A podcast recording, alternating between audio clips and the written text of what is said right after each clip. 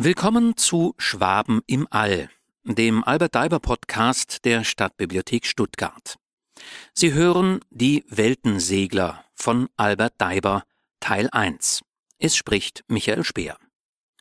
Erstes Kapitel Vorbereitungen Der glänzende Abendstern, die Venus, war im Westen untergegangen. Über Groß-Stuttgart und das Neckartal begann sich eine durchsichtig klare, aber etwas kalte Winternacht zu breiten. Nach und nach flammten Tausende und Abertausende von hellen Sternen am Firmamente auf, und als weißlich schimmernder Gürtel hob sich aus der Menge jener fernen, selbst leuchtenden Weltkörper scharf und deutlich die Milchstraße ab. Aus ihr heraus blickte das funkelnde Sternbild der Cassiopeia herab auf die alte, immer noch mit so viel Torheit erfüllte Mutter Erde. Und der große Bär mit seinen sieben hellen Sternen leistete ihr auf der anderen Seite des gewaltigen Himmelsgewölbes die aus der Urzeit stammende, treu bewahrte Gesellschaft. Kunterbunt in ungleichmäßiger Verteilung, in verschiedenartiger Helligkeit und Größe lagen die übrigen Sterne dazwischen. Langsam schritt die Nacht vor. Im Süden stieg das prachtvolle Sternbild des Orion über dem Horizont empor, und bald darauf erschien auch der Sirius, der glänzendste unter den glänzenden Sternen des Himmels.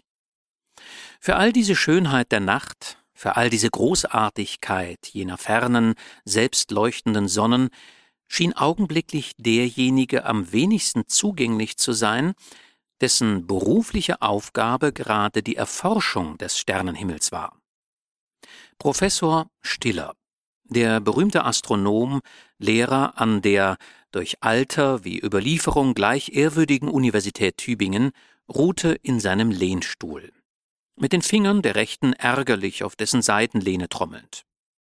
Er saß in einem großen, mit einer Kuppel bedeckten Raum, der auf den ersten Blick als Observatorium oder Sternwarte zu erkennen war. Ein mächtiges Fernrohr auf massiven Pfeilern ragte aus einer Öffnung der drehbaren Kuppel hinaus in die klare Winternacht. Professor Stiller hatte sich vor Jahren schon auf der ruhigen Bobser Höhe bei Stuttgart eine Privatsternwarte erbaut, um sich in ihr, fern vom lauten studentischen Leben und Treiben der Universitätsstadt, umso ungestörter der Planetenforschung zu widmen. Ganz besonders hatte der Mars, jener geheimnisvolle Planet, dessen Bahn die der Erde zunächst umschließt, Professor Stillers Interesse geweckt. Dieses Interesse wurde mehr und mehr zu einem Privatstudium, und aus diesem heraus wuchs eine so große Liebe zu dem fernen Planeten, dass in Professor Stiller der Gedanke immer festere Wurzeln fasste, mit dem Mars in unmittelbare Verbindung zu treten, mit anderen Worten, ihn zu besuchen. Gerade gegenwärtig stand Mars wieder in Erdnähe, und seine augenblickliche Entfernung von der Erde betrug nur 59 Millionen Kilometer. In der jetzigen Zeit der großartigsten Erfindungen, der gewaltigen, geradezu fabelhaften Fortschritte auf technischen Gebiete, der tieferen Erkenntnis der elektromagnetischen Strömungen im Universum und ihrer Ausnützung, vor allem aber der so hochentwickelten Luftschifffahrt, hatte der Gedanke eines Besuches des Mars, einer Reise dahin, durchaus nichts Befremdendes mehr. Im Gegenteil, so wie die Dinge heute lagen, bestand tatsächlich die Möglichkeit, die kühne Reise mit Aussicht auf Erfolg ausführen zu können. Und Reisegedanken waren es auch, die des Professors Geist augenblicklich beschäftigten. Aber zu ihnen waren auch ärgerliche Vorkommnisse getreten, und hatten den Gelehrten in eine gewisse zornige Unruhe versetzt. Vor dem Stuhle des Professors warf eine zierliche elektrische Lampe ihr Licht auf einen Stoß von Papieren, die mit Zahlen und Zeichnungen bedeckt, bunt durcheinander geworfen, auf einem kleinen Tische seitwärts lagen. Aufseufzend strich sich Professor Stiller mit der linken über die hohe, gedankenschwere Stirn. Diese lächerlichen Menschen, diese Blieder und Schnabel, die da in eigensinniger Weise meinen Anordnungen nicht Folge leisteten und mir dadurch schon oft den Bau meines Luftschiffes erschwerten, sind wahrlich nicht wert, dass ich mich noch länger über sie ärgere. Dem Himmel Dank, dass ich die folgenschwersten Dummheiten dieser beiden Erbauer meines Luftschiffes immer noch rechtzeitig ausgleichen konnte. Weg also mit allem kleinlichen Ärgerlichen. Diese Stunde soll dem Mars allein gewidmet sein. Der Gelehrte stand auf. Ja, ja, fuhr er nach kurzer Pause zu sprechen fort, ja, jetzt ist er in der Erdnähe, mein alter, rötlich strahlender Freund.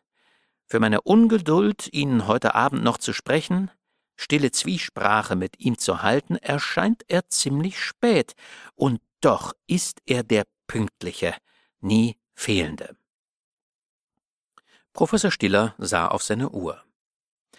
Elf Uhr zweiundvierzig Minuten, noch fünfundfünfzig Sekunden und Mars taucht im Osten auf. Rasch hinauf auf die Galerie und an das Instrument. Bald stand letzteres gerichtet. Einer kleinen Feuerkugel gleich zeigte sich dem Auge des Beobachters der über dem östlichen Horizonte langsam emporkommende Mars. Voll Entzücken betrachtete Professor Stiller die ihm zugewandte Fläche des Planeten, auf der sich scharf und deutlich schmale, schnurgerade Linien zeigten. Gerade diese schnurgeraden, vielfach in gemeinsamen Punkten sich schneidenden Kanäle sind es, die in ihrer Künstlichkeit am deutlichsten und unzweideutigsten für das Vorhandensein vernunftbegabter Wesen dort oben sprechen, kam es laut über die Lippen des Gelehrten.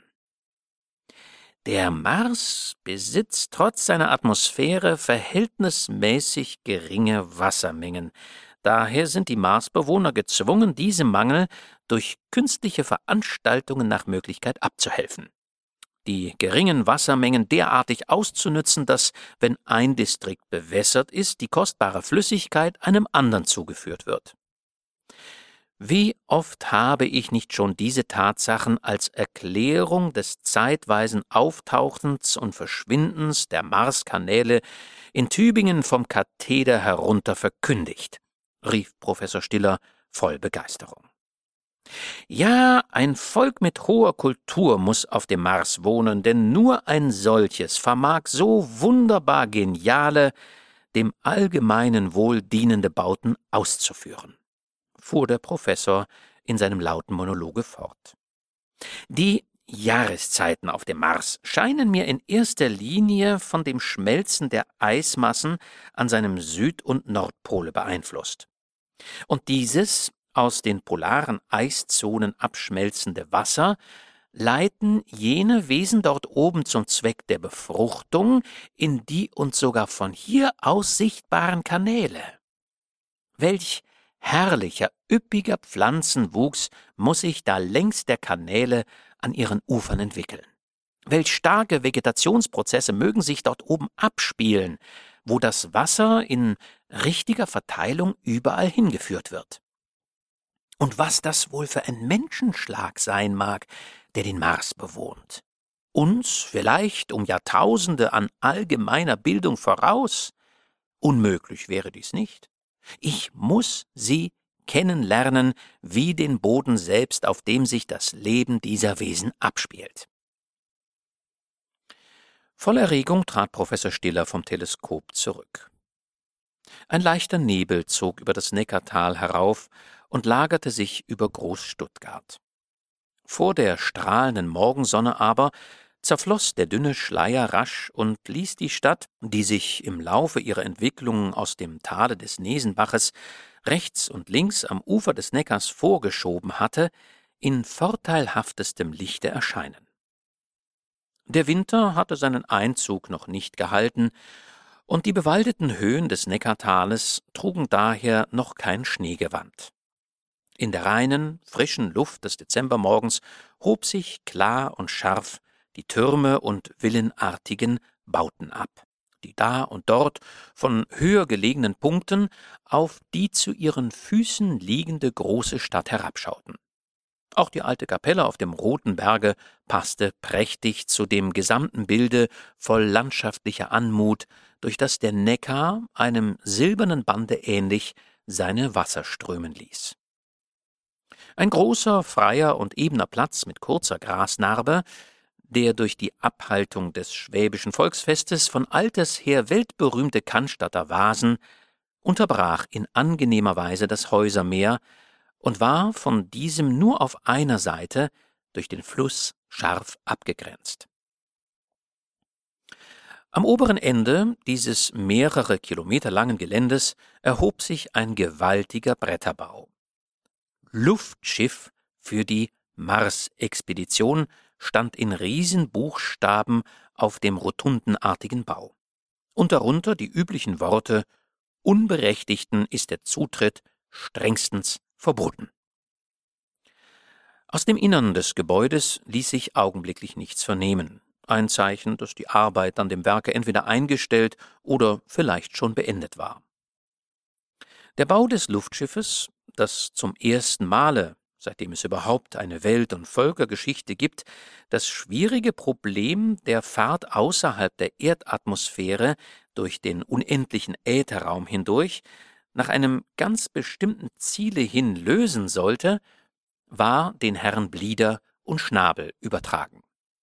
Ersterer war Architekt, dem allerdings nur in Stuttgart viel Erfahrung und Fantasie in der Ausführung kühner Projekte nachgerühmt wurde. Letzterer Professor der Mathematik an einer höheren Schule. Als solcher war Herr Schnabel berufen, den Bau des Luftschiffes aufgrund mathematischer Berechnungen zu überwachen und im Übrigen als wissenschaftlicher Beirat Herrn Blieder zur Seite zu stehen. Form und Schwere die in sinnreichster Art gebundenen elektrischen Energiemengen, die zur Vorwärtsbewegung und Steuerung des Schiffes wie auch zur Beleuchtung und Heizung der geschlossenen Gondel dienen sollten, all die zahlreichen äußerst wichtigen Bedingungen und Einzelheiten der Maschinerie waren von Professor Stiller zusammen mit anderen bedeutenden Kollegen der Tübinger Universität bestimmt und genannten beiden Herren zur Ausführung übertragen worden. Nur zögernd, fast widerwillig, hatte Professor Stiller sich zu dieser Übergabe verstehen können. Blieder und Schnabel waren alte Bekannte von ihm. Aus der Vorstadt Cannstatt stammend waren sie mit ihm aufgewachsen. Doch hatten die späteren Jahre und die so ganz verschiedenen Interessen und Bestrebungen Professor Stillers mehr und mehr von den beiden Jugendgenossen getrennt. Die entstandene Kluft wurde in dem Maße größer, als Professor Stiller auf dem steilen Wege der Forschung immer höher emporstieg. Als es aber bekannt wurde, dass ein Professorenkollegium der Tübinger Universität aufgrund eines lichtvollen Vortrages von Professor Stiller beschlossen habe, auf Kosten des staatlichen Universitätsvermögens ein eigenartiges Luftschiff zur Expedition nach dem Mars bauen zu lassen, da waren die beiden Genossen ehemaliger Jugendstreiche schleunigst zu Herrn Stiller geeilt. Beide kitzelte der Ehrgeiz, ihren Namen weltberühmt zu machen, sie für ewig mit dem Weltensegler, so sollte das Luftschiff heißen, verbunden zu sehen. Ihren unermüdlichen Bitten um besondere Berücksichtigung unter Anrufung der alten Jugendfreundschaft gab Professor Stiller endlich nach. Er tröstete sich damit, dass von den übrigen für den Bau des Weltenseglers in Frage kommenden Wettbewerbern schließlich keiner eine bessere Gewähr für das Gelingen der Arbeit hatte bieten können als Blieder und Schnabel. Und am Ende, ja am Ende, waren es doch auch Söhne des lieben Schwabenlandes wie er selbst. Jetzt saß der Gelehrte, eingehüllt in einen bequemen molligen Schlafrock, in seinem von der Sonne durchfluteten, geräumigen Studierzimmer, die Beobachtungen der Nacht verarbeitend. Das Ergebnis war sehr günstig. Jetzt oder für lange Zeit, vielleicht für viele Jahre nicht mehr, war es möglich, von der Erde aus den Mars zu erreichen. Es ist ein großer Unterschied, ob ein Gestirn von der Erde nur 59 oder 400 Millionen Kilometer entfernt ist. Der Mars hatte augenblicklich das Maximum seiner Erdnähe erreicht und befand sich genau 59 Millionen Kilometer von seinem Nachbarn entfernt. Die langen Berechnungen des Professors hatten dies ergeben. Mit der Expedition durfte daher nicht mehr lange gesäumt werden. Jeder beträchtliche Zeitverlust musste auf das Peinlichste vermieden werden. Wollte man den sich rasch von der Erde wieder entfernenden Planeten unter vollster Ausnützung der gerade bestehenden günstigen Gravitationsverhältnisse, der natürlichen gesteigerten Anziehungskraft überhaupt erreichen, so musste mit jeder Stunde gerechnet werden. Und da müssen gerade in diesem so überaus günstigen Augenblick die beiden Langohren da unten Professor Stiller schaute bei diesen Worten von seinem Studierzimmer hinab gen Cannstatt, einen kleinen Strich durch meine Rechnung machen. Eine Blutwelle neu sich regenden Zornes stieg dem Professor gegen den Kopf. Da wurde an die Tür des Zimmers geklopft. Auf das laute Herein des Gelehrten erschien dessen Diener und meldete die Herren Blieder und Schnabel. Lupus in fabula, lächelte Professor Stiller vor sich hin. erinnerte sich aber plötzlich, dass er gestern auf dem Vasen die beiden Herren zu sich bestellt hatte, und zwar für heute um zwölf Uhr mittags. Ein Blick auf die Uhr bewies die Pünktlichkeit der Besucher. Der Professor erhob sich von seinem Stuhle und gab den Befehl, die Herren hereinzuführen. Pünkt Höflichkeit ist Höflichkeit. Mit diesen Worten begrüßte Professor Stiller die Eintretenden.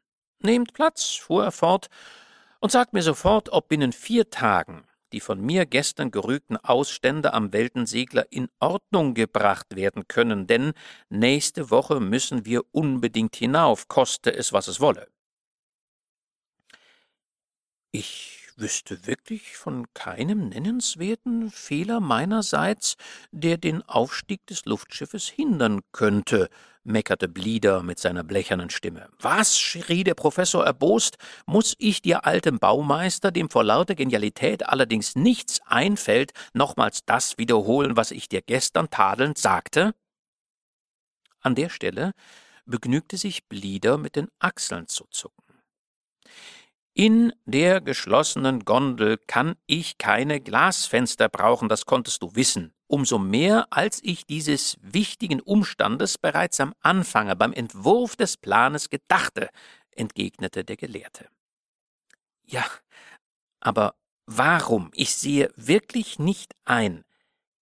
Mein lieber Blieder, du siehst allerdings weder ein noch aus. Deine in die Gondel eingesetzten Spiegelgläser sind hart und spröde den gewaltigen niederen Temperaturen im Ätherraum gegenüber völlig widerstandslos. Also hinaus mit den Gläsern, weg mit ihnen und ersetze sie durch elastischen, widerstandsfähigen Glimmer.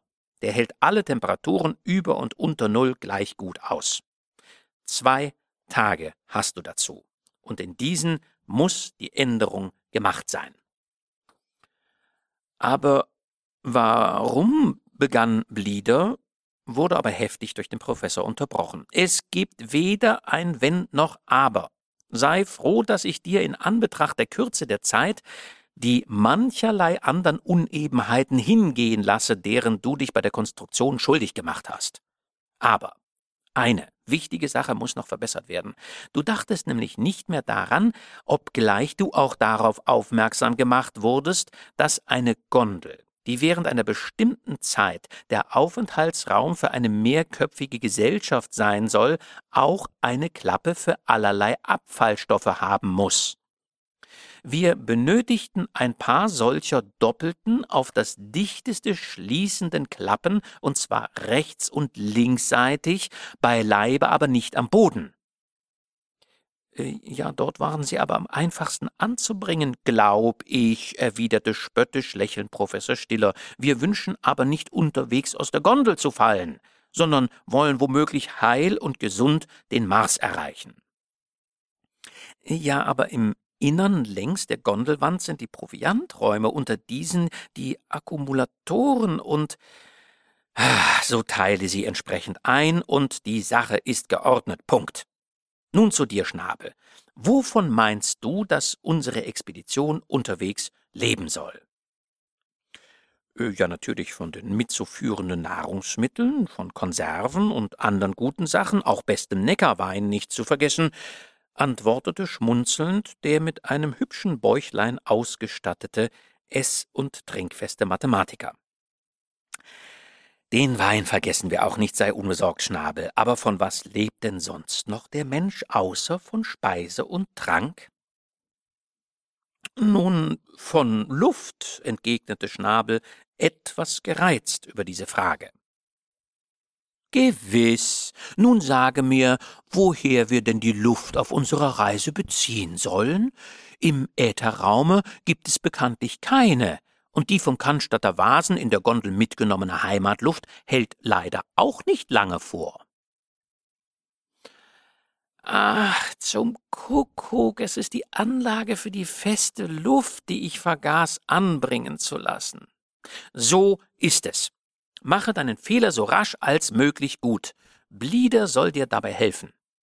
Ob die Anlage feste Luft enthält, werde ich dann selbst noch prüfen, denn du wärest imstande, sogar die Füllung zu vergessen. Wie ich dir gestern Mittag schon sagte, ist auch die ganze Steuerungsanlage fehlerhaft. Anstelle der Vermittlung durch die Welle hast du unbegreiflicherweise die lebendige Kraft des elektrischen Stromes unmittelbar auf die Aluminiumschraube übertragen.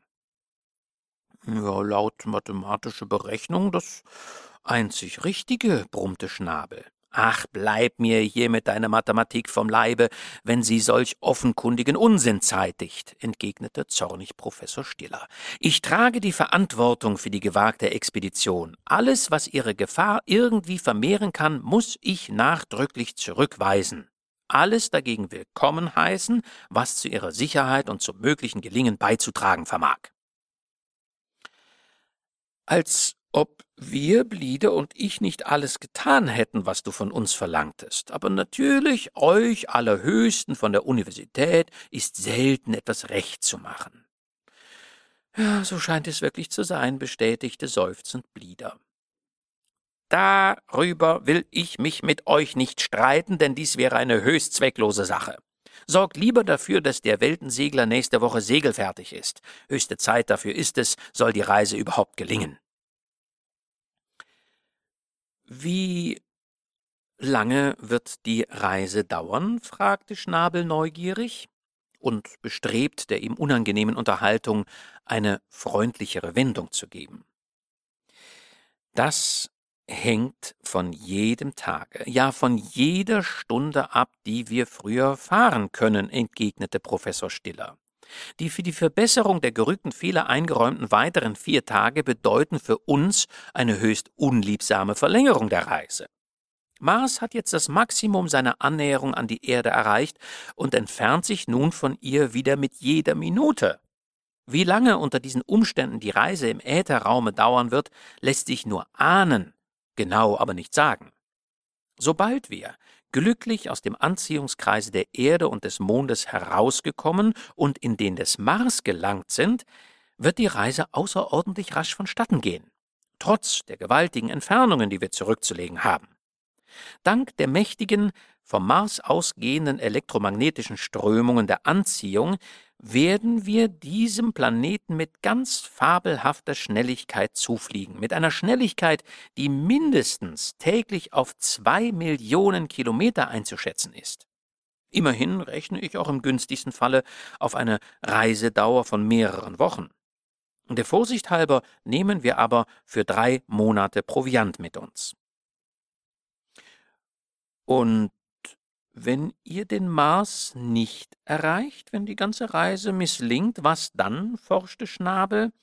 Dann, mein Lieber, geht es uns, wie es schon so manchem Forscher vor uns gegangen ist und nach uns noch gehen wird. Wir sind die Opfer, die Märtyrer der Wissenschaft. Mit diesem Falle haben wir aber auch schon gerechnet, als wir beschlossen, die kühne Fahrt zu unternehmen.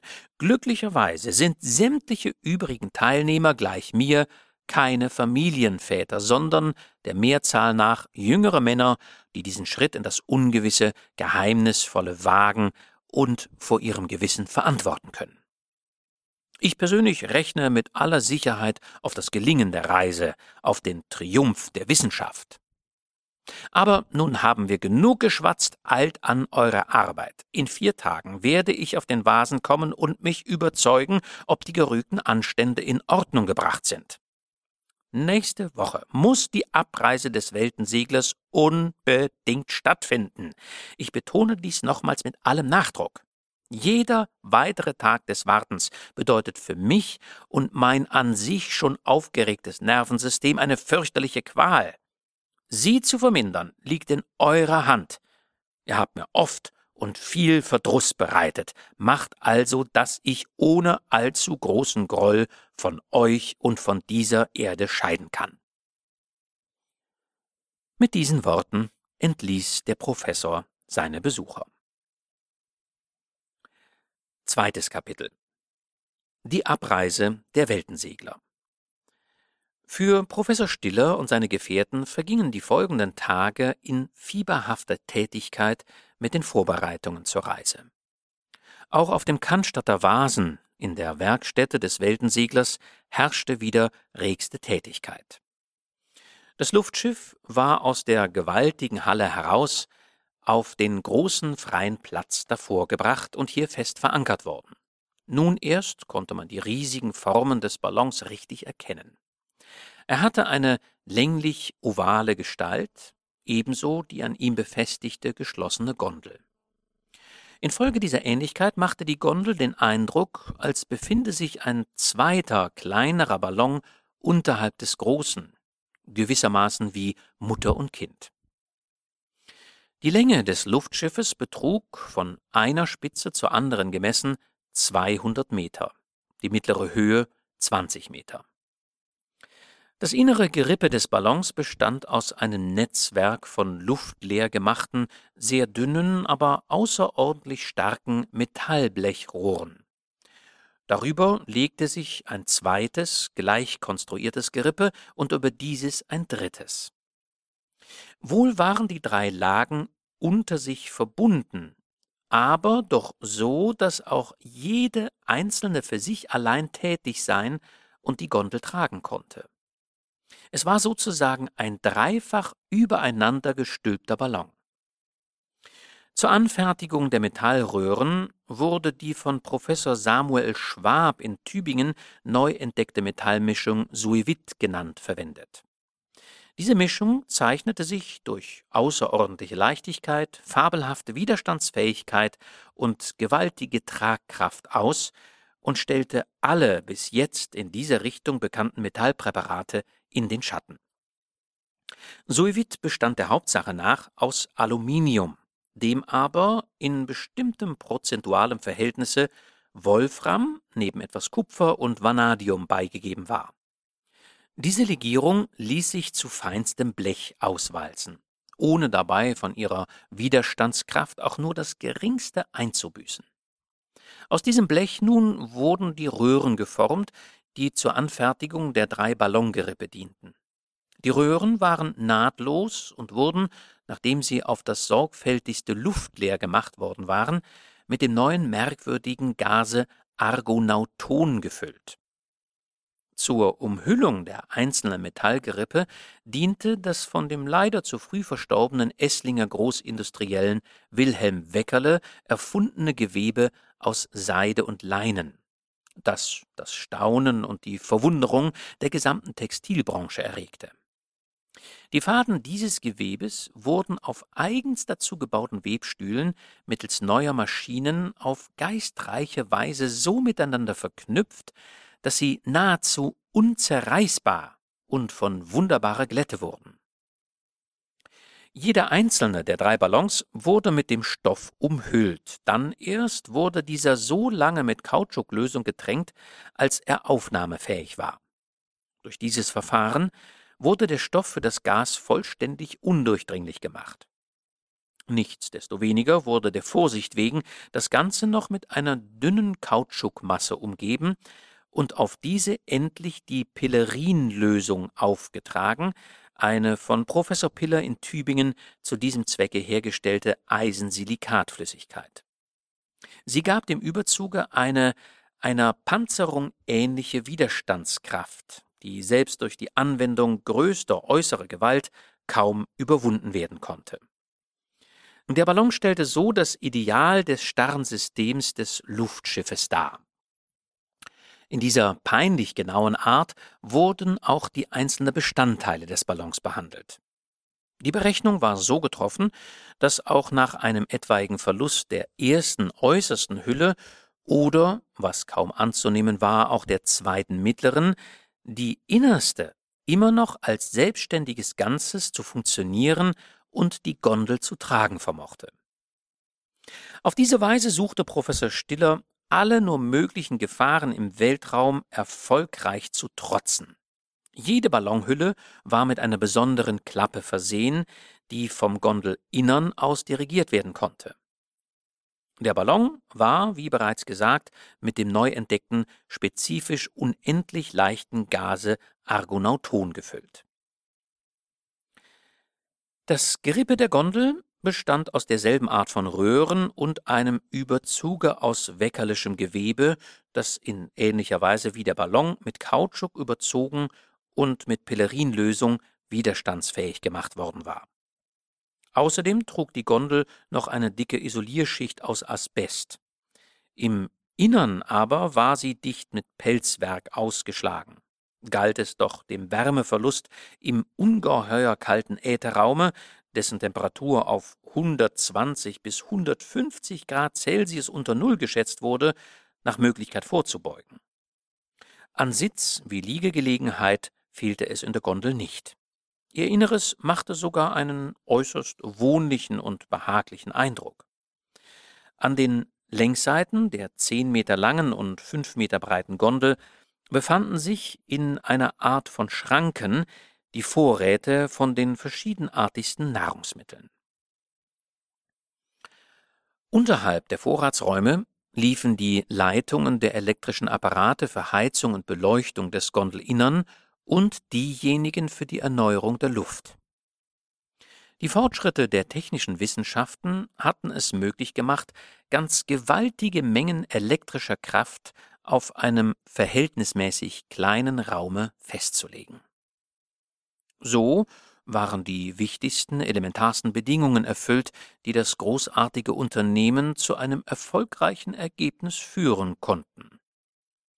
Seit sich der Weltensegler im Freien befand, allen Augen sichtbar, strömte eine Menge neugieriger Besucher herbei, um ihn zu bewundern, die Erbauer mit Fragen zu bestürmen und sie um allerlei Auskunft zu bitten. Mit der Zunahme der Besucher stieg die allgemeine Erregung, als der Tag des Aufstieges des Weltenseglers langsam näher rückte. Nach Hunderttausenden wurden die Fremden geschätzt, die nach Großstuttgart geströmt waren, um das in seiner Art einzige Schauspiel zu sehen, ein Schauspiel, von dem noch in den fernsten Zeiten als von einer wunderbaren Begebenheit gesprochen werden musste. Nur persönlich dabei zu sein, den Augenblick des Aufstieges in seiner ganzen Wucht der Eigenart auf sich einwirken zu lassen, von diesem einzigen Wunsche waren alle Besucher beseelt. Sie zahlten gewaltige Preise für ihre Unterkunft. Wer mit dem Geld nicht verschwenderisch um sich werfen konnte, fand weit und breit in und um Stuttgart herum keine Unterkunft. Nicht nur waren die Gasthäuser bis unter das Dach hinauf besetzt, nein, auch die Häuser von Privaten waren gefüllt. Die Meinungen über das Gelingen oder Misslingen der Expedition waren beim Publikum noch immer geteilt. Darüber aber waren sich alle einig, dass das Unternehmen an Kühnheit und Großartigkeit alles in den Schatten stellte, was die Welt bisher gesehen, und dass die Männer der Expedition an Mut und Entschlossenheit nicht ihresgleichen fanden. So war der 7. Dezember herangekommen, der ewig denkwürdige Tag, an dem nachmittags Punkt 4 Uhr der Aufstieg des Weltenseglers stattfinden sollte. Kurz nach Tagesanbruch war Professor Stiller auf der Baustelle erschienen. Die Herren Blieder und Schnabel befanden sich bereits auf dem Platze und erwarteten den Professor. Ebenso waren sämtliche am Weltensegler beschäftigten Arbeiter angetreten. Der Ballon wie die Gondel wurden einer scharfen eingehenden Besichtigung unterworfen. Die von Professor Stiller gerügten Ausstände waren beseitigt. Einige kleinere Anstände, die der Professor da und dort noch entdeckte, verbesserten die Arbeiter sehr rasch. Es ging auf ein halb vier Uhr nachmittags. Ein Meer von Menschen wogte auf dem Vasen. Von Minute zu Minute stieg die Erwartung, denn bald sollten die kühnen Weltensegler, die sieben berühmten Gelehrten, Deutschlands und Schwabens Stolz und Zier, auf dem Vasen eintreffen, um in dem Luftschiff mit dem so treffenden Namen die ungeheuerliche Reise anzutreten. Da ertönten von der Neckarbrücke her Hurrarufe. Sie pflanzten sich fort und wurden zu einem betäubenden Willkommen. Aus Hunderttausenden von Kehlen stieg brausender Begrüßungsruf, als die Menge der sieben Gelehrten ansichtig wurde, deren Namen von Mund zu Mund gingen und deren Bildnisse in ungezählten Exemplaren gekauft worden waren. Die Herren vertraten folgende Fächer. Professor Dr. Siegfried Stiller, Astronomie, Physik und Chemie. Professor Dr. Paracelsus Piller, Medizin und allgemeine Naturwissenschaft. Professor Dr. David Dubelmeier, Jurisprudenz. Professor Dr. Bombastus Brumhuber, Philosophie. Professor Dr. Hieronymus Hämmerle, Philologie. Professor Dr. Theobald Tudium, Nationalökonomie. Professor Dr. Fridolin Frommherz, Ethik und Theologie. In einem Autoelektrik sitzend, fuhren die Herren langsam durch die sich vor ihnen öffnende Menschenmauer der Baustelle des Weltenseglers zu. Ernst und voll Würde begrüßten die kühnen Reisenden die ihnen zujubelnde Menge. Am Weltensegler angelangt, verließen sie den Wagen und Professor Stiller bestieg die in aller Eile und in letzter Stunde noch aufgerichtete Rednertribüne, um von da aus einige Worte des Abschiedes an die nächste Umgebung zu richten. Verehrte Damen und Herren, werte Freunde und Kollegen von nah und fern dieses kleinen Erdenballes. Für meine heilige Pflicht halte ich es, in dieser Stunde des Abschiedes laut und offen zu erklären, dass möglicherweise unsere Reise von manchen Faktoren ungünstig beeinflusst, vielleicht auch zum Scheitern gebracht werden kann. Diese Erkenntnis schützt uns vor Selbstüberhebung. Sie zeigt uns aber auch klar die Gefahren unserer Expedition. Nicht Leichtfertigkeit, sondern die vorwärtstreibende Wissenschaft, der Durst nach Aufklärung ist es, der uns unser eigenes Leben nicht achten, sondern in den Dienst der allgemeinen Forschung stellen lässt. Ob und wann wir uns je in diesem Leben wiedersehen werden, kann heute niemand von uns sagen. Kommen wir in einer Reihe von Jahren nicht mehr zurück, so weihen sie unserem Andenken eine stille Träne. Wir sind eben dann die Opfer unseres Berufes geworden. Aber ebenso gut ist es möglich, dass wir Ihnen einmal später von den Wundern einer anderen Welt berichten können. Leben Sie daher alle, alle wohl und nehmen Sie zum Abschiede meinen und meiner Kollegen herzlichen Dank für Ihr Erscheinen hier, für Ihre Anteilnahme an unserem Unternehmen. Beifallsstürme brachen los, als Professor Stiller seine Rede beendigt hatte und nun gemessenen Schrittes von der Tribüne herabstieg. Wieder trat eine lautlose Stille ein, als die Gelehrten einen nach dem anderen in die Gondel stiegen. Professor Stiller war der Letzte, der die Strickleiter zur Gondel hinaufkletterte. Er winkte noch mit der Hand, dann schloss sich die Tür. Das Klingeln einer elektrischen Glocke war das Signal zum Lösen der Taue. Der Weltensegler hob sich. Ruhig gerade stieg er hinauf, in den mehr und mehr heraufziehenden Winterabend. Kleiner und kleiner wurde der mächtige Ballon, größer und größer die Entfernung zwischen ihm und der Erde. Dann verschwand er vor den Augen der Zurückgebliebenen, die sich schweigend unter dem machtvollen Eindruck des Geschehenen nach und nach zerstreuten. Drittes Kapitel Zwischen Himmel und Erde keine nennenswerte Luftströmung störte den fast senkrechten Aufstieg des Weltenseglers. Noch befand sich das Luftschiff im Bereich der Erdatmosphäre. Allerdings machte sich die erreichte Höhe durch den verminderten Luftdruck und das Sinken der Temperatur auch im Innern der Gondel fühlbar. Professor Stiller als Leiter des Ganzen schlug daher vor, zunächst einen bescheidenen Abendimbiss einzunehmen, wohl den letzten in der Nähe der Mutter Erde, von der die Expedition nach dem Stand des Barometers schon 7000 Meter entfernt war. Der Vorschlag fand allseitige Billigung.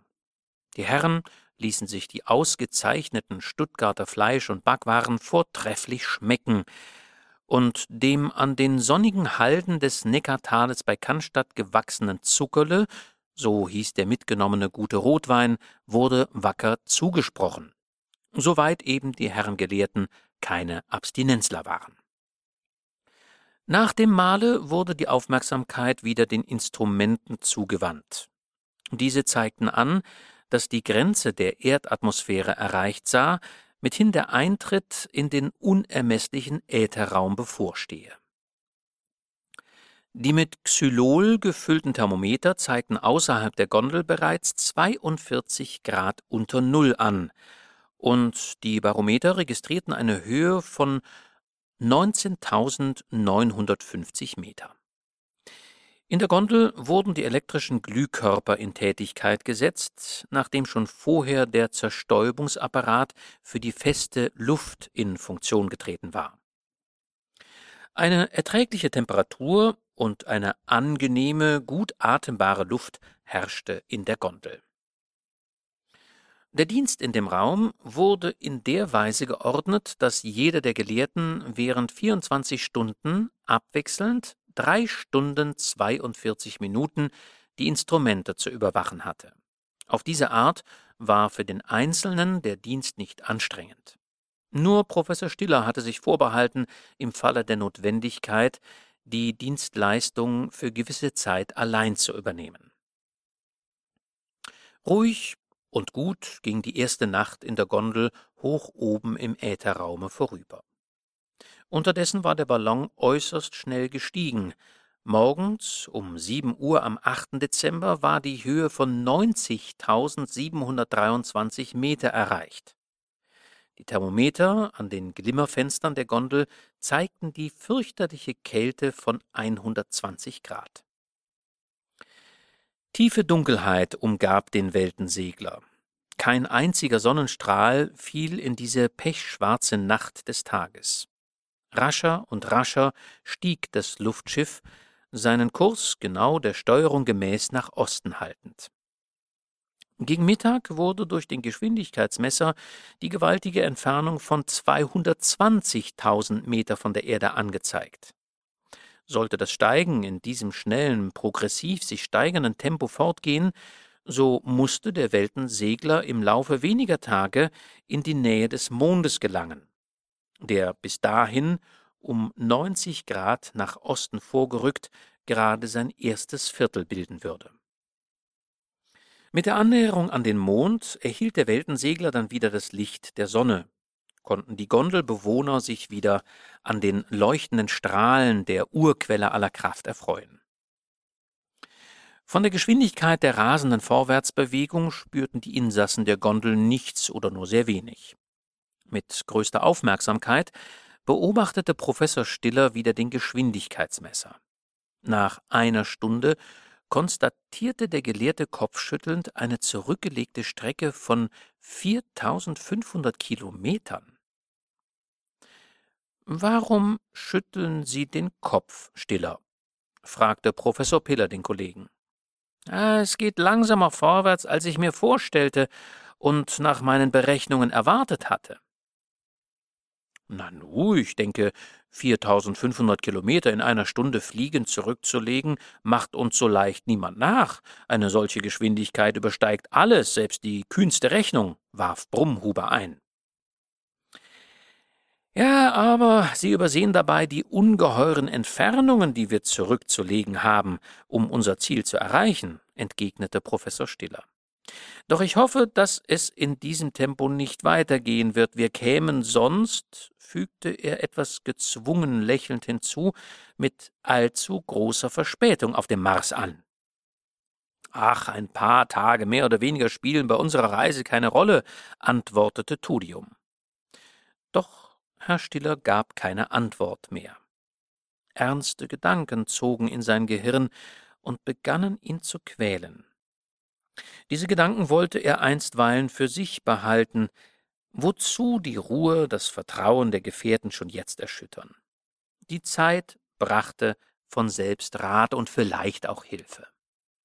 So verstrichen der zweite und der dritte Tag der Reise. Am Tage des letzteren betrug die zurückgelegte Entfernung 324.000 Kilometer. Die Geschwindigkeit des Weltenseglers hatte also doch etwas zugenommen, dank der von ihm aus seinen Apparaten nach außen hin abgegebenen elektrischen Kraft, die von Professor Stiller im Vereine mit Piller und Hämmerle einer sorgfältigen Messung unterlag. So vergingen die Stunden. Keiner der Herren vermochte zu schlafen, denn aller Wahrscheinlichkeit nach musste der Weltensegler noch diese Nacht in die unmittelbare Nähe des Mondes gelangen. Eine plötzliche, von außen her in die Gondel dringende Helle ließ sofort Professor Stiller den elektrischen Strom schließen. Das Luftschiff begann langsamer zu fahren und stoppte endlich. Die Herren stürzten nach den Fenstern der Gondel, um den ganz unbegreiflichen Stillstand zu ergründen staunende Bewunderung über das, was sich ihren Augen bot, wirkte im ersten Augenblick so lähmend auf die Insassen der Gondel, dass sie minutenlang wie gebannt in stummem Entzücken dastanden. Dann aber brach sich eine laute Begeisterung Bahn.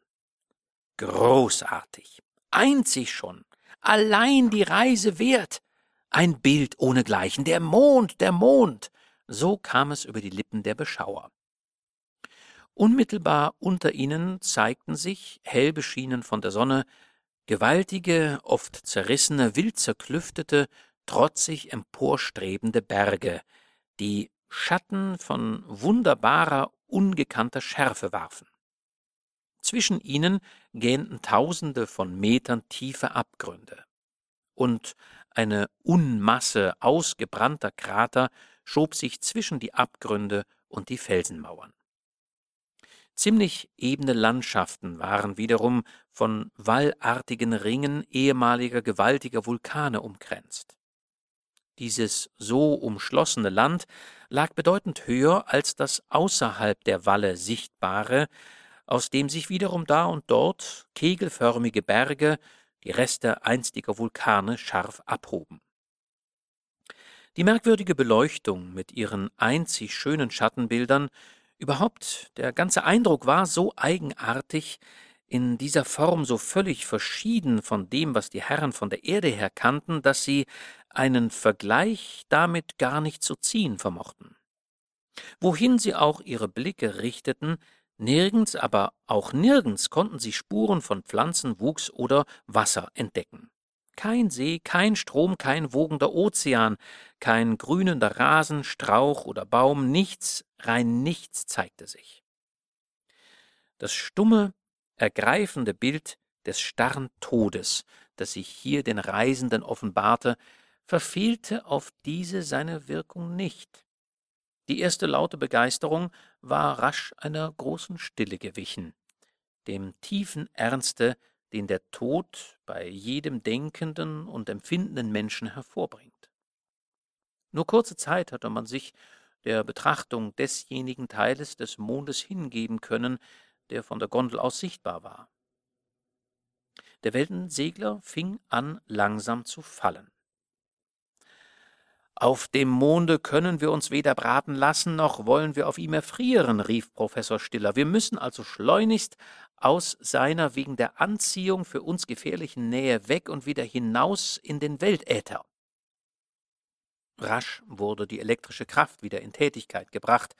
Die Flügel der Schraube drehten sich, und der Weltensegler entfernte sich schneller und immer schneller von dem toten Kinde der noch lebendigen Mutter Erde. Die Berechnungen von Professor Stiller gingen dahin, dass nach Kreuzung der Mondbahn und glücklicher Überwindung der Anziehungskraft des Mondes der Weltensegler bald selbst in die eigentliche Anziehungssphäre des Mars gelangen müsse, als desjenigen großen Gestirns, das sich augenblicklich der Erde noch am meisten genähert hatte. Diese Erdnähe musste begreiflicherweise die natürliche, auf elektromagnetischen Strömungen beruhende Gravitation zwischen Mars und Erde ganz bedeutend beeinflussen. Daraus folgte, dass, wenn ein den Gesetzen der Anziehungskraft unterworfener Körper, wie ihn beispielsweise der Weltensiegler darstellte, in den Bereich dieser Anziehung gelangte, er in dem Maße vom Mars angezogen wurde, da er ihm näher stand als der Erde. Von der Erde war nun der Weltensegler jetzt genau nach Passage der Mondbahn 386.492 Kilometer entfernt. Es konnte daher keinem Zweifel unterliegen, dass der Weltensegler bereits unter der Anziehungskraft des Mars stand. Die Stillersche Rechnung somit stimmte, denn das Luftschiff flog mit gleichmäßiger Geschwindigkeit und in derselben steten östlichen Richtung weiter. Die anfänglich gefürchtete Einwirkung der Anziehungskraft der Sonne konnte nun endgültig ausgeschaltet werden. Der Weltensegler befand sich auf dem richtigen und unmittelbaren Wege zu seinem Ziele. Schon war es wieder dunkle Nacht außerhalb der Gondel, und die furchtbare Kälte des Weltraumes umgab den Ballon. Trotz des hermetischen Abschlusses und der dicken Pelzlager der Gondel vermochten sich die Reisenden gegen die Kälte nur durch elektrische Beleuchtung und Heizung schützen. Ein Tag verging so nach dem anderen. Aus der ersten Woche wurde die zweite, aus der zweiten die dritte, aus der dritten die vierte, und noch immer wollte der Flug des Weltenseglers kein Ende nehmen. Eines Tages, es war in der vierten Woche der Reise, begann die Stille des Gondelinnern ein eigenartiges Geräusch zu unterbrechen. Was ist denn los? fragten die Gelehrten erstaunt Professor Stiller. Ah, ich kann es mir nicht erklären, entgegnete dieser.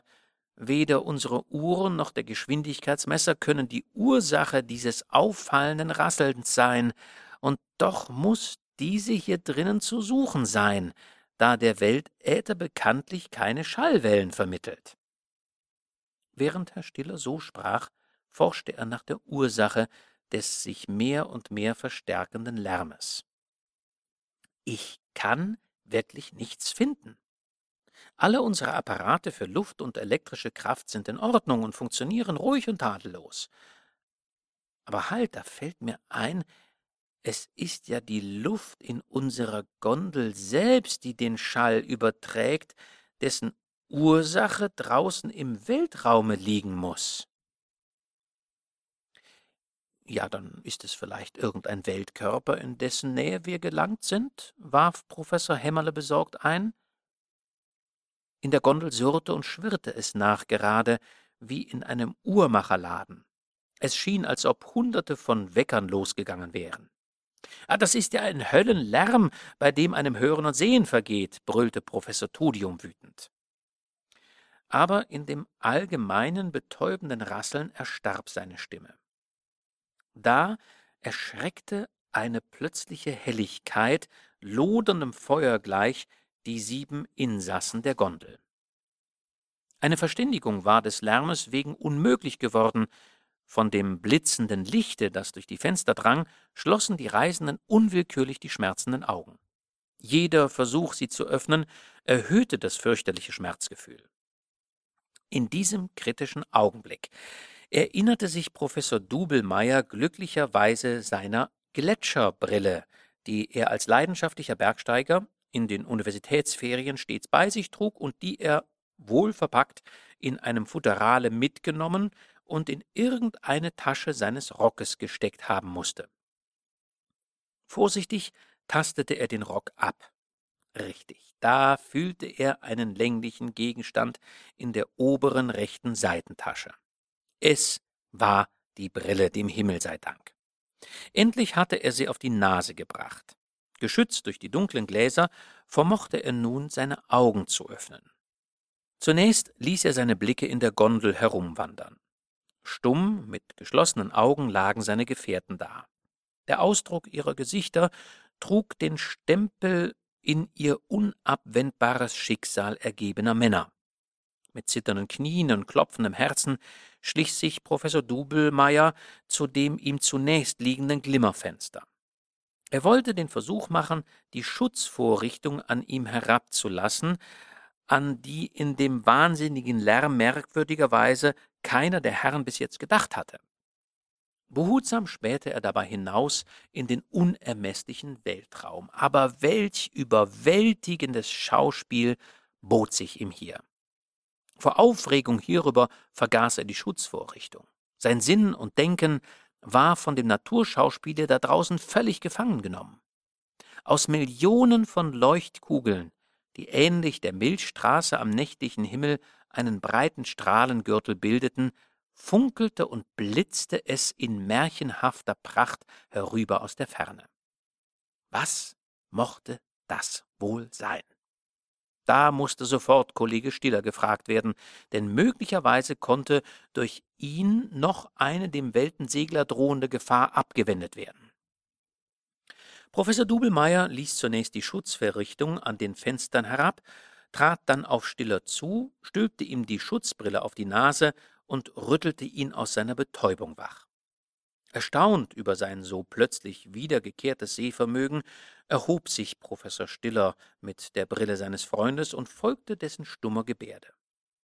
Er zog die Schutzvorrichtung des Fensters weg und blickte hinaus. Gebannt von dem sich ihm bietenden Schauspiel blieb auch er einige Minuten am Fenster stehen, versunken in den Zauber des Anblicks.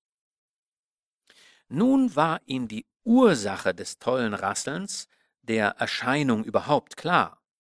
Der Weltensegler war auf seiner Bahn nach dem Mars in die Nähe eines durch den Weltäther dahinsausenden Kometen gekommen, der eben diese Bahn kreuzte.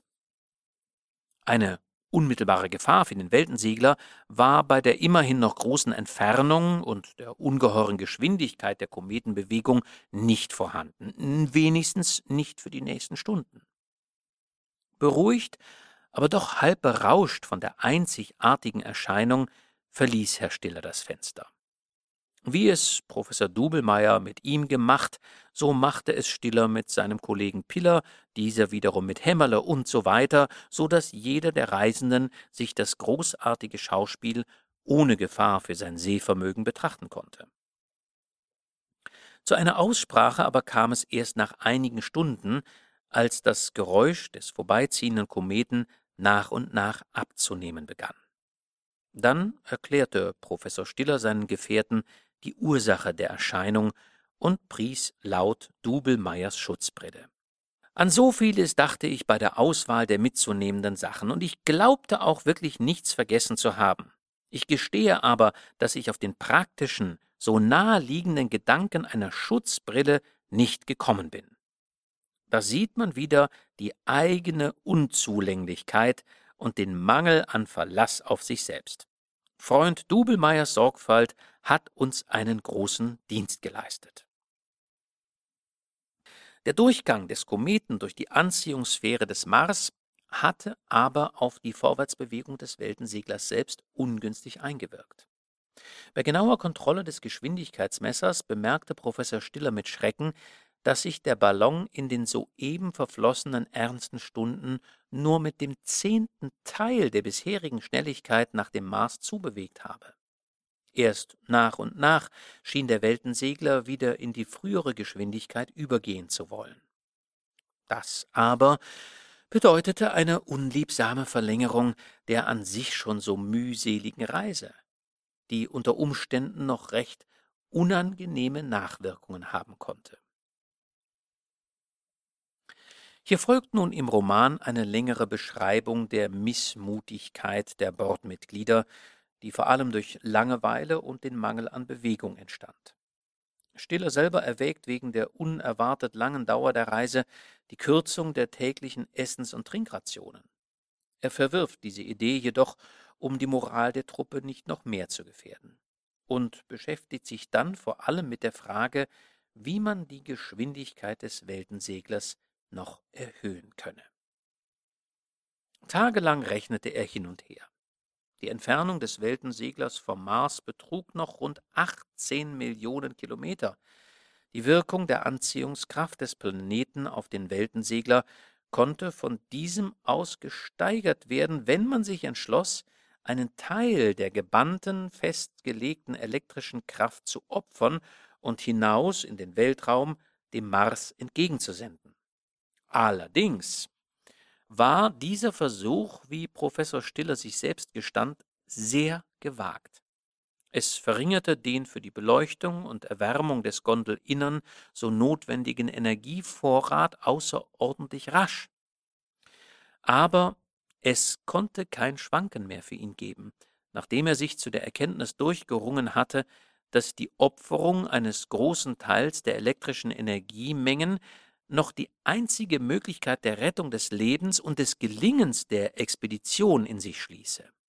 Es war ein Wabonspiel, aber es musste unter diesen Verhältnissen gespielt werden. Es blieb keine andere Wahl.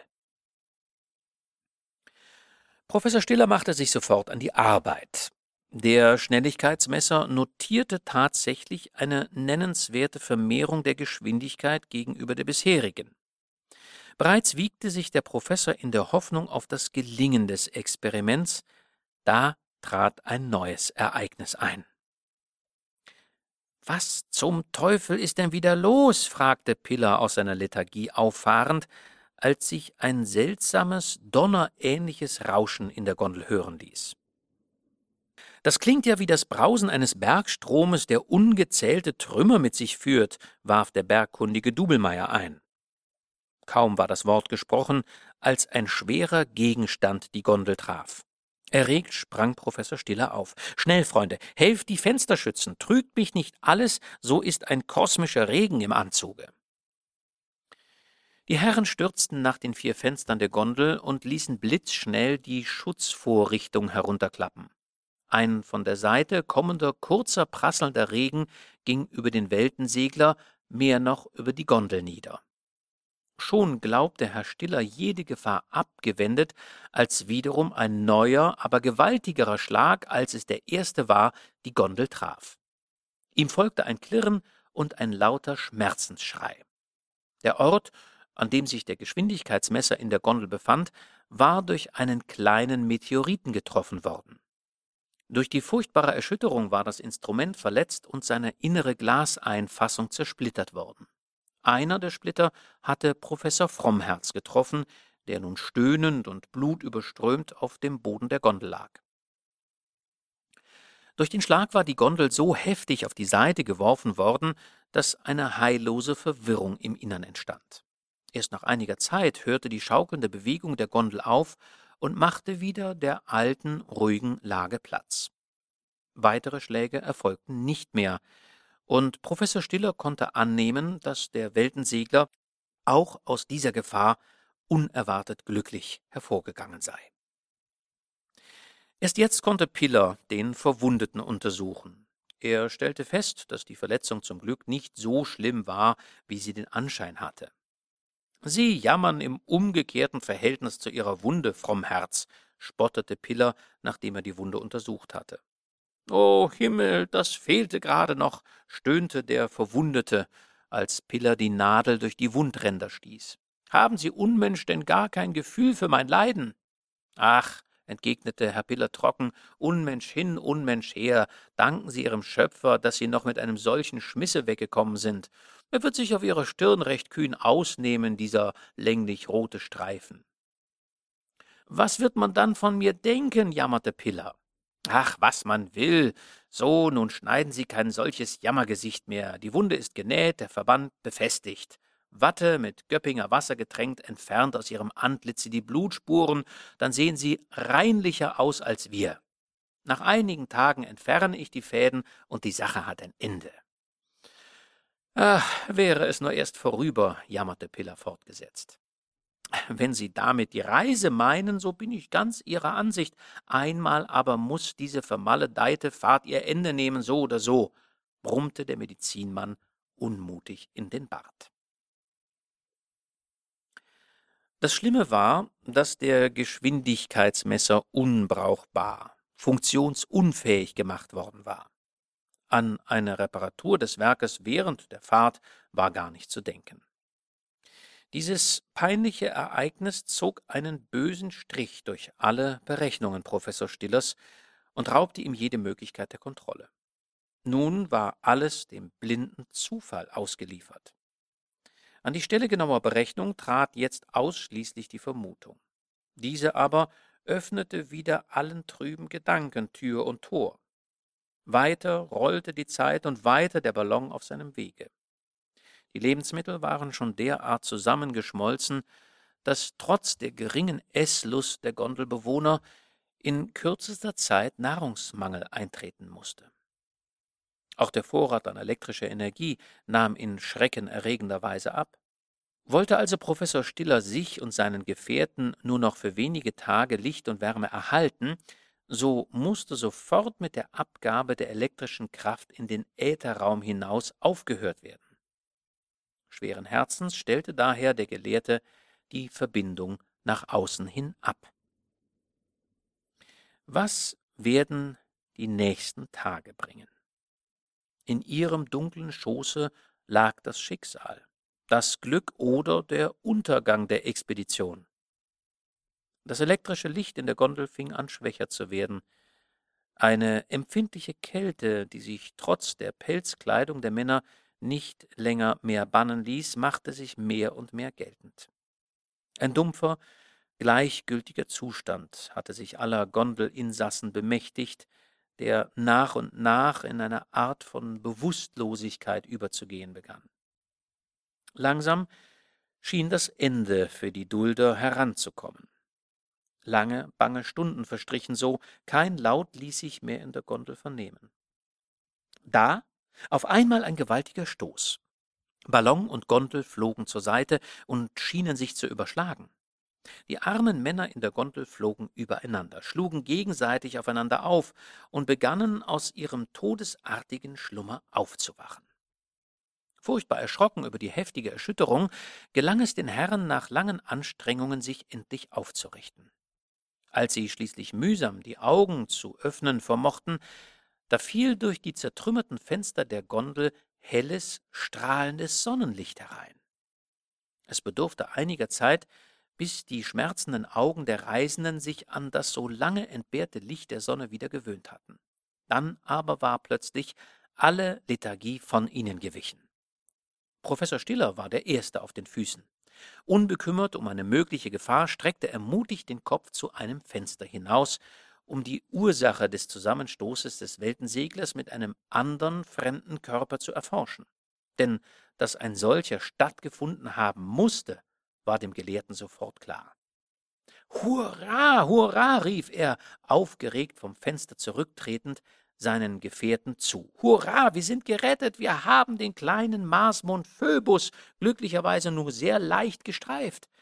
Die äußerste Hülle unseres Ballons ist allerdings gerissen und auch sonst ist, wie ich sehe, vielerlei Schaden entstanden, aber das ist gleichgültig. Seht ihr hinab, da unten, da unten liegt der Mars, gerettet, ge. Professor Stiller fiel zurück. Eine tiefe Ohnmacht umfing ihn.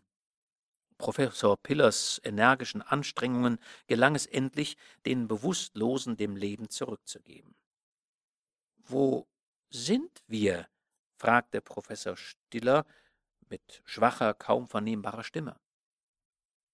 Das wissen wir selbst nicht, Jedenfalls noch immer in der Luft und noch nicht auf festem Boden, antwortete Professor Piller. Ah, so müssen wir die Ventile öffnen und den Weltensegler langsam und vorsichtig zum Fallen bringen, entschied Stiller. Aber fühlen Sie sich auch wieder so kräftig, die Leitung des Ganzen übernehmen zu können? fragte Piller mahnend. Ach, es muss einfach sein. Mit diesen Worten erhob sich Professor Stiller, um sich zunächst durch einen Blick aus dem Fenster über die örtliche Lage des Ballons zu orientieren. Richtig, da unten, nur wenige Kilometer vom Weltensegler entfernt, hob sich scharf und deutlich eine breite, mächtige Wasserstraße ab. Dunkelgrüne, subtropische Vegetation umrahmte den Flusslauf. Dazwischen eingestreut zeigten sich, vom warmen Sonnenschein übergossen, wohlbebaute Felder und Gärten. Eigenartige, von weitem blendend weiß erscheinende Bauten bewiesen die Nähe belebter Wesen. Die laute Begeisterung, die die kühnen Weltfahrer einst bei der Passage des Erdmondes erfasst hatte, machte hier einer stummen Bewunderung Platz, als sie von ihrer Gondel auf die märchenhaft schöne Landschaft hinabschauten, der sie nun in raschem Fluge näher kamen. Viertes Kapitel auf dem Mars vom Mars aus, denn er war es wirklich, hatte man das Luftschiff schon bemerkt. Als es sich nun dem Boden näherte, strömte eine Anzahl von Menschen, die hier herum wohnten, dem Orte zu, an dem das Luftschiff niederging. Der Weltensegler hielt auf eine große grüne Wiese zu, auf der Gruppen edelster Viehrassen weideten. Professor Stiller warf das Kabel mit dem Anker in weitem Bogen von der Gondel ab, und deutete durch Zeichen und Gebärden den unten stehenden Menschen an, was sie ungefähr tun sollten, um das Luftschiff festzumachen. Die Marsleute begriffen auch sofort, was der fremde Mann in seiner stummen Sprache von ihnen begehrte.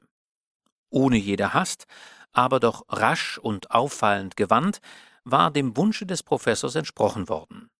Nun lag das Fahrzeug fest und sicher vor Anker. Die Strickleiter wurde aus der Gondel herabgelassen und an den hierzu bestimmten Metallklammern befestigt. Die sieben Männer aus dem fernen Schwabenlande stiegen nacheinander an ihr herab, um als die ersten Erdgeborenen den Boden des Mars zu betreten. Eine weiche, balsamische, von Wohlgerüchen erfüllte Luft umfing die kühnen Reisenden, als sie aus ihrer Gondel herabgeklettert waren. Ein Gefühl der Wonne, des Geborgenseins, unsäglicher Befriedigung zog in die Brust der armen, halbtoten Männer, als sie nach so vielen Wochen zum ersten Mal wieder festen Boden unter ihren Füßen spürten. Ja, sie mussten sich selbst erst überzeugen, dass es wirklich Erde sei, auf der sie standen. Mit den Händen griffen sie nach dem Boden, um sich von seiner erdigen Beschaffenheit zu überzeugen. Nein, es war kein Traum, es war Wirklichkeit. Sie standen auf richtigem Boden. Tausend und abertausendmal Dank dem Himmel, der sie ihr Ziel erreichen ließ. Tränen des Glückes, der reinsten Freude liefen den hart geprüften Männern über die bärtigen Wangen, die seit langer Zeit nicht mehr gepflegt worden waren, Donnerwetter, wie sehen wir aus? rief voll Entsetzen Professor Piller, als er seine Genossen genauer im Lichte der Sonne betrachtete. Dann aber brachen die Herren in lautes Lachen über die Komik ihres eigenen Äußeren aus. Professor Stiller begann nun, die ihn und seine Genossen umgebenden Menschen zu mustern. In der Tat, das waren Menschen von Fleisch und Blut, die hier herumstanden und mit freundlichem Lächeln die Erdensöhne betrachteten. Sauberer, größer und schöner als wir sind sie entschieden, oder sollten wir am Ende gar zu den Göttern des Olymps und nicht nach dem Mars gekommen sein? bemerkte Professor Hämmerle, nachdem er seine Brillengläser geputzt und die Brille auf die Nase gesetzt hatte. Warum das? fragte Professor Dubelmeier. Eine Gesellschaft von Göttern scheinen mir diese Wesen hier zu sein, erwiderte Hämmerle. Sehen Sie nur einmal diese geradezu klassisch schönen Gesichter, diese prachtvollen Körperformen und die sie nur schwach verhüllenden antiken Gewänder. Ja, der Vergleich hat entschieden viel für sich, antwortete Professor Stiller, aber nach dem Olymp hätten wir es viel näher gehabt als nach dem Mars. Diese eine Tatsache schon mag sie aus ihrem Wahn reißen, lieber Hämmerle. Dabei zog er seinen Chronometer, er wies auf die acht Stunde. Es ist noch früh am Morgen. Wir wollen sehen, was uns dieser erste Tag auf dem Mars an merkwürdigen Erlebnissen bringen wird. Versuchen wir einmal eine sprachliche Verständigung mit unseren neuen Freunden. Denn dass sie das sind, zeigt mir ihre freundliche und wohlwollende Haltung. Mit diesen Worten trat Professor Stiller zu den vordersten Marsmenschen vor, die ihn in vornehmer Ruhe ohne die geringste Furcht und ohne irgendein Zeichen des Erstaunens an sich herankommen ließen. Wir sind doch auf dem Mars, nicht wahr? Diese etwas banale Frage richtete er in deutscher Sprache an die Leute. Aber diese schüttelten den Kopf und erwiderten in wohllautender Sprache etwas, das Stiller wiederum nicht verstand. Das aber klang, als ob sie bedauerten, den Fremden nicht begriffen zu haben. Die können nicht Deutsch, natürlich. Das hätten sie sich doch von vornherein selbst sagen müssen, Stiller, warf Professor Hämmerle tadelnd ein. Nun, erwiderte Stiller, so examinieren Sie einmal, Hämmerle, vielleicht gelingt es Ihnen mit Ihren vielseitigen Sprachkenntnissen festzustellen, in welchem Idiom mit den Leuten hier eine Verständigung möglich ist. Mit kraftvoller Stimme hub Hämmerle auf Altgriechisch an Freunde, wir grüßen euch in herzlichster Art, wir, die von der fernen Erde hergeflogen sind, um euch zu besuchen. Keine Antwort, nur ein eigentümliches Lächeln als Zeichen des Nichtverstehens. Jetzt deklamierte Hämmerle seine Begrüßungsformel in lateinischer Sprache. Wiederum diese Stille und dasselbe Lächeln als Antwort. Vielleicht gelangen wir mit einer unserer modernen Sprachen eher zum Ziele, da klassische Bildung diesen Wesen völlig abzugehen scheint, sprach Hämmerle, ärgerlich geworden über die Ergebnislosigkeit seiner ersten Versuche. Aber auch Englisch, Französisch, Spanisch, Italienisch, Russisch, schließlich sogar Arabisch und Hebräisch führten zu keinem Ziele. Na, das fängt gut an, murrte Professor Brummhuber. Wir müssen allem Anscheinen nach die Maßsprache erlernen, bemerkte Tudium. Wahr gesprochen, bestätigte Frommherz. Aber siehe da, was kommt denn da für ein altes Haus, rief Dubelmeier. Ein älterer Mann von achtungsgebietender Gestalt, mit weißem Haar und Bart, ohne jegliche Kopfbedeckung, durchbrach die Reihe seiner Gefährten und schritt stolz auf die sieben Schwaben zu. Gekleidet war der Alte wie seine übrigen Genossen. Ein blusenartiges, schneeweißes Hemd aus feinster Wolle mit purpurfarbenem Besatze hüllte den hohen, edlen Körper ein. Um die Hüften war es durch ein breites Band von purpurner Farbe gehalten. An den nackten Füßen trug er Sandalen aus feinem gelbem Leder. Voll Ehrfurcht machten ihm seine Gefährten Platz, und die Herren aus dem Schwabenlande erkannten daraus sofort, dass ihnen in dem Alten ein Mann von hoher sozialer Stellung entgegentrat. Sie entblößten nun als Zeichen der Hochachtung das Haupt und erwarteten voll Spannung die weitere Entwicklung der Szene. Der Alte ließ zuerst seine Blicke über den Weltensegler gleiten, dann richteten sich seine klaren, dunkelblauen Augen aus denen ebenso viel Geist als Herzensgüte sprach, auf die sieben Fremden, die er in einer harmonischen Sprache anredete, wobei er hin und wieder auf das mächtige Luftschiff deutete und schließlich ihnen durch eine freundliche Gebärde zu verstehen gab, ihm zu folgen. Die Herren zogen nun mit dem Alten als Führer an der Spitze von dannen. Ihnen schlossen sich in ruhiger, würdevoller Haltung die Marsbewohner an, die beim Niedergang des Weltenseglers so bereitwillig hilfreiche Hand geleistet hatten. Den Professoren schien es, als ob ein Märchen aus tausend und einer Nacht lebendig geworden wäre. Sie konnten sich nicht satt sehen an all dem Schönen und Eigenartigen, das ihnen hier auf Schritt und Tritt begegnete. Von der Wiese kamen sie auf einen mit feinem weißem Sande bestreuten, mit prächtigen, früchtebehangenen Bäumen eingefassten schattigen Pfad. Dieser führte auf eine große Anzahl von Gebäuden zu, die voneinander getrennt und von prächtigen Gärten umgeben waren. Ihrer stattlichen Größe nach zu urteilen, schienen es öffentliche Bauten zu sein, die sich da in ihrem reinlichen Weiß aus dem Grün ihrer Umgebung abhoben. Überall wuchsen hochstämmige Palmen, prächtige hellgrüne Bananen und Farnbäume, vermischt mit einer Blumenpracht, wie sie die Tübinger Professoren in dieser üppigen Entfaltung noch nie zuvor gesehen hatten. Rosen, Lilien, Myrten und Lorbeerartige Gewächse, Orchideen und eine Menge anderer Blumen wetteiferten miteinander an Glanz und Schönheit der Farben und an Wohlgeruch. Schmetterlinge in allen Größen und Farben wiegten sich in der warmen, herrlich zu atmenden Luft, und buntschillernde Vögel ließen von den Bäumen herab ihr schmetterndes Morgenlied ertönen. Zu ihrem Erstaunen mussten sie sich überzeugen, dass die Gebäude, die sie aus der Ferne für öffentliche Bauten gehalten hatten, nichts anderes waren als großartige Einfamilienhäuser oder Villen.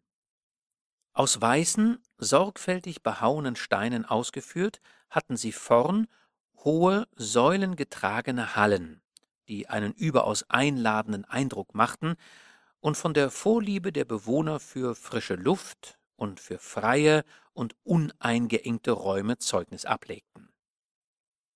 Für das warme Klima waren solche offenen Hallen das einzig Richtige und Zweckmäßige. Breite Marmorstufen führten zu ihnen empor und dienten blühenden Kindern, die nur mit einem hellfarbenen, leichten, durch einen Gürtel um die Lenden festgehaltenen Hemde bekleidet waren, als Spielplatz. Marmorfiguren hoben sich stimmungsvoll zwischen den Bögen der Hallen ab. Alles atmete ruhige Schönheit und Freude und verfehlte nicht seine tiefe Wirkung auf die Reisenden. Der Alte geleitete seine Gäste zu einem zweistöckigen palastartigen Gebäude, das rings von üppigstem Pflanzenwuchs umgeben war und in seiner Pracht einem Fürstensitz glich. Es war das Haus des Alten selbst, das dieser den Fremdlingen zur ausschließlichen Benützung anwies. Auf breiten Marmorstufen gelangten die Professoren in einen von Säulen getragenen offenen großen Hof, in dessen Mitte ein mächtiger Springbrunnen sein Wasser rauschen ließ. Rings um den Hallenhof lagen saalartige Zimmer, deren Türen auf den Hof hinausführten. Auf ein Händeklatschen des Alten eilten einige jüngere Männer herbei, die wahrscheinlich die dienenden Geister dieses Palastes waren. Der Alte sprach mit den jungen Männern lange und eindringlich und bedeutete endlich seinen Gästen durch Zeichen und Gebärden, sich hier häuslich niederzulassen. Darauf verließ er sie nach einer freundlichen Verbeugung. Auch die Diener verschwanden, erschienen aber bald wieder und brachten duftende, reine Kleider und Sandalen, ähnlich denen, die sie selbst trugen. In stummer, aber zuvorkommender Art wiesen sie den Fremden den Weg zum Bade. Wunderbar gestärkt durch das Bad und eingehüllt in ihre frischen, bequemen Kleider, fanden sich die Gelehrten eine halbe Stunde später in dem hohen, luftigen Speisesaale des Hauses zusammen. Die Decke dieses Saales trug farbenprächtige Gemälde in Medaillenform. Die Fenster wiesen edle Glasgemälde auf, und der Boden bestand aus Platten von verschiedenfarbigem Marmor. In der Mitte des Saales stand der Tisch, gedeckt mit blankem Silbergerät. Auch Teller und Pokale waren aus demselben kunstvoll verarbeiteten Edelmetalle hergestellt. Auf Fruchtschalen aus feinstem Kristallglas lagen die herrlichsten Früchte. Und aus geschliffenen Karaffen funkelte verlockend eine klare, goldgelbe Flüssigkeit. Schwere Armstühle aus schwarzem, eigenartigem Holze mit vergoldeten Lehnen standen um den Tisch. Das nenne ich eine fürstliche Pracht, rief entzückt Frommherz, nachdem er im Saale und auf dem Tische Umschau gehalten hatte. Hier, Freunde, wollen wir uns niederlassen, hier ist es gut sein, der Erde fern und doch dem Paradiese nahe. Unsere Helden lassen sich an den Tischen nieder und genießen ein äußerst schmackhaftes Frühstück. Einem Fisch folgten einige eigenartige, aber äußerst schmackhaft zubereitete Mehlspeisen, dann Gemüse, Obst und Backwerk. Das Ganze begleitet von einem exzellenten Wein. Als das Frühstück beendet war, füllte Piller seinen Pokal mit dem goldschillernden Wein, rückte seinen Stuhl etwas vom Tische zurück und stand auf. Silentium, meine Herren! Die laute, anregende Unterhaltung der Herren verstummte und machte einer aufmerksamen Stille Platz. Meine lieben Freunde und Genossen, ich erfülle nur einen Akt der Pflicht, hub Piller an, wurde aber plötzlich von seiner Rede abgelenkt, als sich von außen her zuerst unendlich zarte, wundervolle Töne hören ließen, die nach und nach in mächtige Akkorde übergingen. Es war Musik, ein Spiel so feierlich und schön, dass die Herren unter dessen Banne ruhig, fast unbeweglich an ihren Plätzen verharrten, um durch kein auch noch so leises Geräusch die ergreifenden Töne zu stören, die mit ihren Klängen aus der Gegenwart emporzuheben schienen, zu jenen blauen, seligen Gefilden der unbegrenzten Freude. Leise, einem Flüstern gleich, erstarben nach und nach die Akkorde. So empfängt uns der Mars, rief in heller Begeisterung Professor Stiller, als die Musik geendet hatte. Dann von mehreren ehrwürdigen Männern begleitet, erschien der Greis wieder im Rahmen der großen Türe des Saales. Ein Lächeln huschte über das ernste, ausdrucksvolle Gesicht des alten Mannes, als er die sieben Fremden wieder erblickte, die, ähnlich gekleidet wie er, achtungsvoll vor ihm standen. Der Greis neigte leicht den Kopf zum Zeichen des Grußes und lud die Herren durch eine Handbewegung ein, ihm zu folgen. Es ging den Weg zurück, den sie diesen Morgen gekommen waren. Am Ende wären wir gleich wieder dahin abgeschoben, wo wir hergekommen sind, bemerkte besorgt Professor Frommherz. Ach, darüber brauchen Sie sich nicht zu ängstigen, erwiderte Professor Stiller. In diesem Falle wären wir nicht so liebenswürdig aufgenommen worden. Die Gesellschaft war nun auf der Wiese angelangt, auf der sich der Weltensegler kaum merkbar am Ankerkabel bewegte. Der Alte gab den Herren zu verstehen, dass sie ihr Eigentum aus der Gondel herausnehmen sollten. Zu diesem Zwecke und der besseren Verständigung wegen stieg der Greis mit seiner Begleitung die Strickleiter zur Gondel hinauf und brachte aus ihr verschiedene Dinge herab, die den Erdmenschen gehörten. Nun begriffen diese den Greis. Sehen Sie, dass ich recht hatte? Mit diesen Worten wandte sich Stiller an seinen Kollegen Frommherz. Man kommt doch nicht von der Erde zu so freundlichen Menschen, wie es die Marsbewohner zu sein scheinen, um gleich wieder kehrt machen zu müssen. Übrigens könnten wir in unserer jetzigen Verfassung an eine sofortige Rückkehr überhaupt nicht denken. Ja, vor dieser bewahre uns für immer der Himmel in Gnaden, antwortete Frommherz. Emsig damit beschäftigt, seine Habseligkeiten zusammenzupacken. Bald nachher war das bescheidene Gepäck der Marsreisenden unten auf dem Boden. Mit Aufmerksamkeit betrachtete der Greis die verschiedenen Instrumente, die da zum Vorschein kamen. Ganz besonderes Interesse erregte bei ihm das Fernrohr. Stiller suchte ihm dessen Gebrauch klarzumachen. Aber der Greis schüttelte zu diesem stummen Auseinandersetzungen nur den Kopf und wies endlich mit der rechten nach einem fernen Bau, dessen kuppelförmiges Dach der Professor jetzt zum ersten Mal erblickte. Beim Zeus, die haben ja hier oben auch eine Sternwarte, und zwar in nächster Nähe, rief Stiller erfreut. Freunde, da müssen wir noch heute Abend hingehen, um von dort aus unserer Mutter Erde in weiter Ferne als leuchtenden Stern erster Größe betrachten und bewundern zu können. Stiller machte dem Greise diesen Wunsch sofort begreiflich. Er deutete zuerst nach dem Himmel, dann auf sein Fernrohr und schließlich auf die Kuppel des Gebäudes. Endlich entnahm er seinem Gepäck eine große Himmelskarte, die er entfaltete.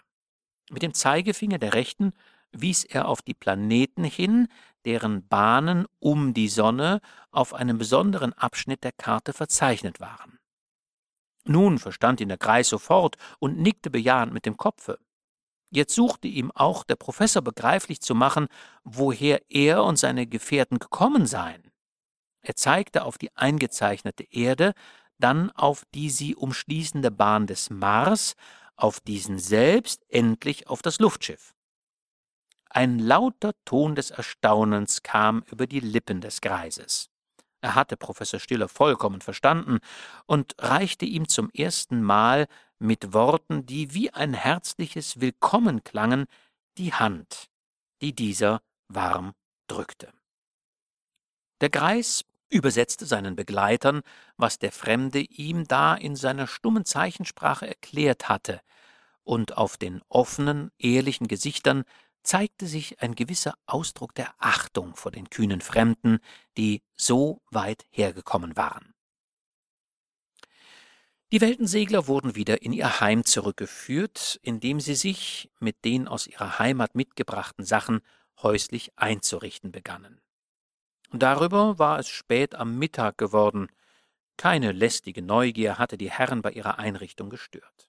Mit unendlichem Behagen streckten sie sich nach Beendigung dieser Arbeit auf die weichen Ruhebetten in ihren Zimmern, um in dem so lange entbehrten Genusse eines ausgezeichneten Lagers kurze Zeit zu schwelgen. Hierauf folgt im Roman nun ein ebenso üppiges Mittagessen, wie es das Frühstück war, und ein anschließender Spaziergang.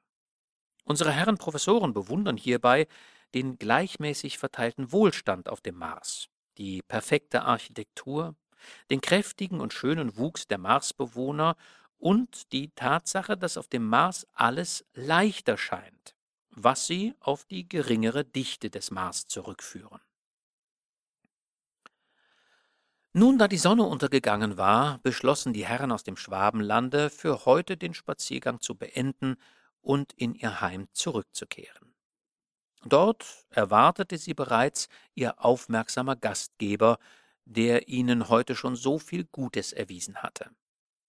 Im Mondschein erschien den Herren die hohe Gestalt des Alten womöglich noch feierlicher als im Lichte des Tages.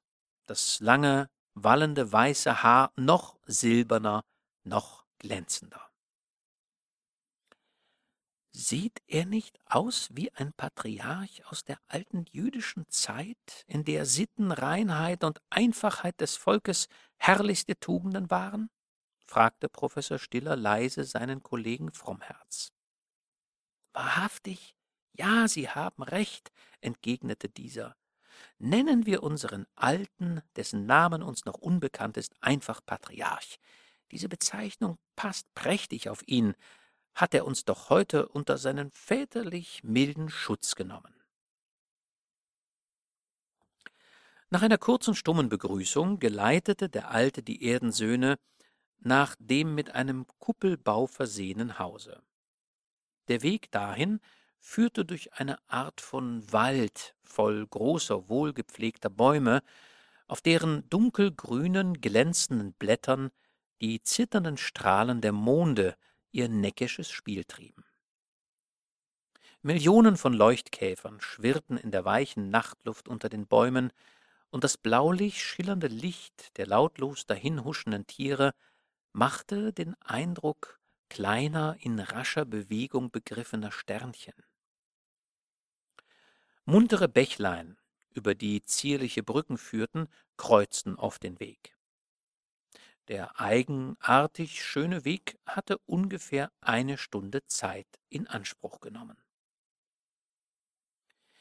Das in Form eines Rundbaus angelegte Gebäude trug in seinem Erdgeschoss eine Reihe von Büsten auf roten Marmorsockeln. Sie schienen die Männer darzustellen, die hier am Observatorium gewirkt hatten. Breite Stufen führten in den eigentlichen Beobachtungsraum hinauf, in dem einige Männer bereits an ihrer stillen Arbeit saßen. Der Patriarch musste mit ihnen bereits Rücksprache genommen haben, denn sie erhoben sich sofort beim Eintritt der Fremden und luden diese durch freundliche Handbewegungen ein, ihre Plätze einzunehmen.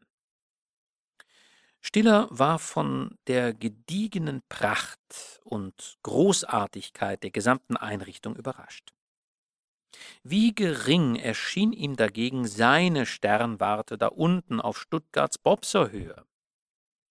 Er trat auf eines der Riesenteleskope zu, prüfte es kurz und gestand sich, dass dessen Linsen an Schärfe nichts zu wünschen übrig ließen, ja sogar alles übertrafen, was er in dieser Beziehung überhaupt bis jetzt kennengelernt hatte. Welch eine Summe von Intelligenz musste auf dem Mars vorhanden sein, die so feine, auf genauester wissenschaftlicher Berechnung beruhende optische Arbeit auszuführen ermöglichte.